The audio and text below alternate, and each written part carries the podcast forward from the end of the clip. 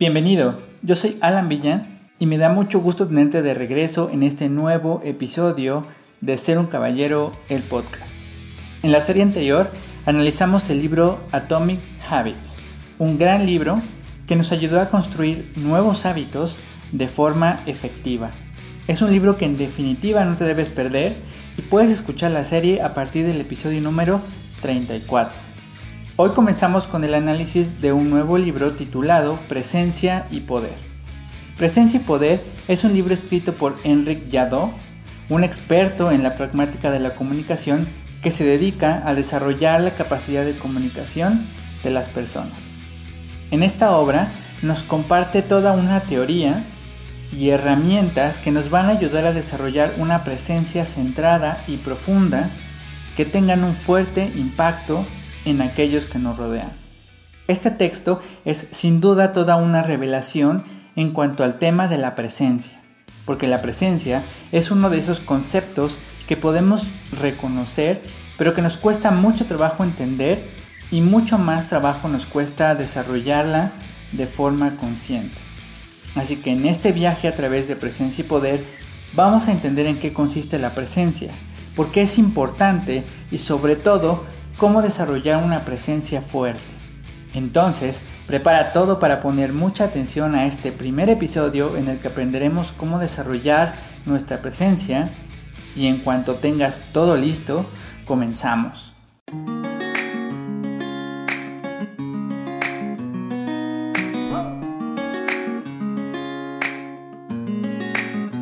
Como hemos dicho y seguiremos diciendo, ser un caballero implica cuidar tanto tu comunicación verbal como tu comunicación no verbal.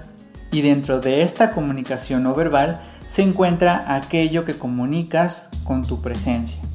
Para entender lo que es la presencia, es importante entender la primera de las leyes de comunicación humana, que es no es posible no comunicar. La repito, no es posible no comunicar. Según explica Enric Jadot, todo aquello que existe transmite información y por lo tanto comunica. Piensa por ejemplo en un vaso vacío. Este simple objeto inanimado puede comunicar un montón de cosas. A simple vista podemos recibir información sobre su color, su forma, su tamaño, podemos hacernos una idea de su composición, de cuánto tiempo lleva en ese lugar y así podemos continuar infiriendo información a partir de un objeto inmóvil. Si toda esta información puede comunicar un objeto, ¿cuánta más información comunica una persona con su sola presencia? Si lo piensas, seguro que puedes recordar alguna persona cuya sola presencia transforma el ambiente alrededor suyo. Ese cambio en el ambiente, que puede ser un cambio agradable o desagradable, es precisamente el efecto de su presencia. Desde luego, las personas por las que sientes afecto o desagrado, las personas a las que amas o aquellas que no te caen tan bien, tienen un efecto en ti y su sola presencia te cambia.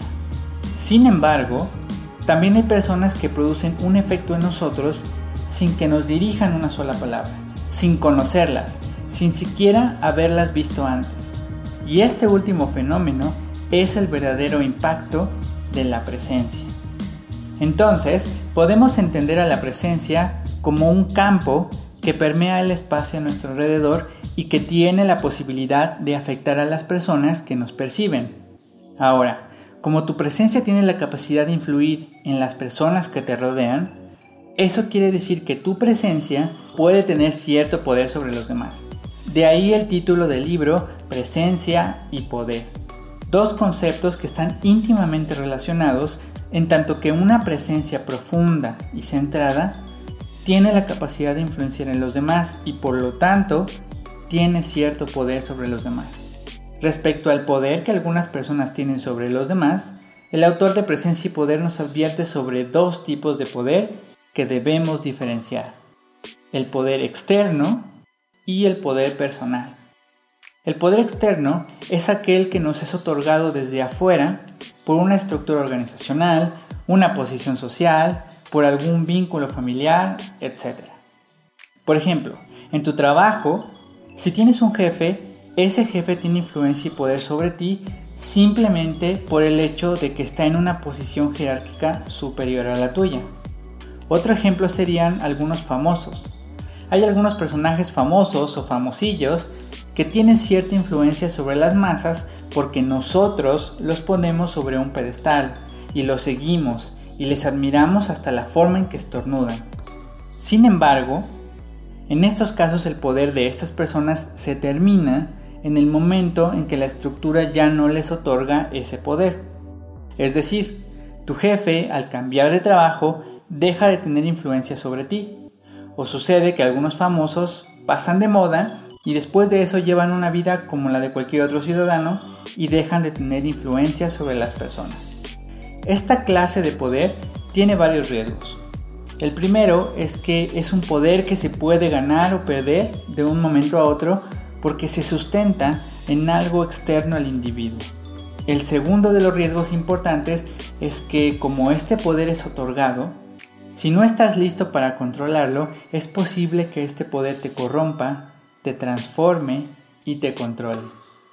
Esto lo podemos observar muy a menudo con los artistas y deportistas famosos, que la fama y el dinero los trastornan y los vemos ser consumidos por este poder.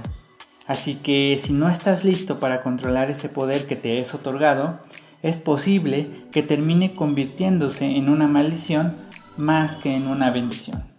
Por otro lado, tenemos al poder personal. El poder personal es de una naturaleza completamente diferente al poder exterior. Pero antes de analizar las características del poder personal, quiero pedirte que te suscribas a este podcast me regales una buena reseña o que lo compartas con tus conocidos si crees que este contenido es valioso y le puede ayudar a otros hombres a desarrollar su masculinidad. Así que te invito a que sigas escuchando este programa en el que todos los miércoles, con algunas excepciones, subo episodios nuevos con contenido que seguro te va a ayudar a avanzar en tu camino como un auténtico caballero. También te invito a visitar el canal de YouTube Ser un Caballero, en el que encontrarás contenido especial sobre cómo ser un caballero. Te invito también a que nos dejes tus comentarios y sugerencias en nuestras redes sociales. Y finalmente, les envío un saludo a nuestros camaradas, los caballeros de la ciudad Delicias y a los de Socorro en Chihuahua. Un saludo y un agradecimiento a mis hermanos, los caballeros de Chihuahua. Entonces, la primera de las particularidades del poder personal es que se construye desde el interior, de modo que nadie puede otorgarte ni quitarte este poder. Ese poder está ahí, listo para que tú lo tomes. Sin embargo, es necesario realizar trabajo personal para poder adquirirlo. La segunda diferencia con el poder externo es que es un poder que te acompaña donde quiera que vayas porque es tuyo y no depende de nada más que de ti. De modo que si te cambias de trabajo, si te vas a vivir a otro país o si cambias de grupo social, el poder personal va contigo. Una tercera diferencia es que es un poder que es más fácil controlar. ¿Por qué? Porque en muchas ocasiones es un poder que adquiriste mediante trabajo y esfuerzo. Es un poder que está unido a tu identidad y a tus ideales. De manera que si has trabajado correctamente en desarrollar tu masculinidad, te será más fácil controlar tu poder personal y por lo tanto será más difícil que este poder te consuma. Así que el poder personal, que es el resultado de una presencia profunda y centrada, es capaz de resistir la falta de fans o seguidores, es capaz de resistir la falta de atención, el paso del tiempo, el cambio de grupo social, las pruebas, los cuestionamientos, etc. Esto es así porque una presencia profunda y centrada y el poder que la acompaña están sólidamente fundamentados en los diferentes aspectos de tu identidad. El autor de Presencia y Poder nos hace la siguiente analogía. Una presencia profunda y centrada crea un campo gravitatorio que deforma el espacio a su alrededor, atrayendo a los demás con una fuerza invisible e inexorable. ¿Te gustaría desarrollar esta clase de presencia y obtener un poder personal que inevitablemente atraiga a los demás? En esta serie de episodios acerca del libro Presencia y Poder, vamos a analizar los elementos que son necesarios para que puedas trabajar de forma consciente lo que tu presencia comunica, de modo que puedas construir una comunicación con propósito y tener un impacto positivo en los demás. Recuerda que tu sola presencia comunica información a los demás, pero depende de ti que el mensaje sea el adecuado. Depende de ti que tu presencia sea un instrumento de influencia positiva en los demás. Depende de ti que cada elemento de tu ser comunique el auténtico caballero que eres. Así que esfuérzate, sé valiente y libera al caballero que llevas dentro.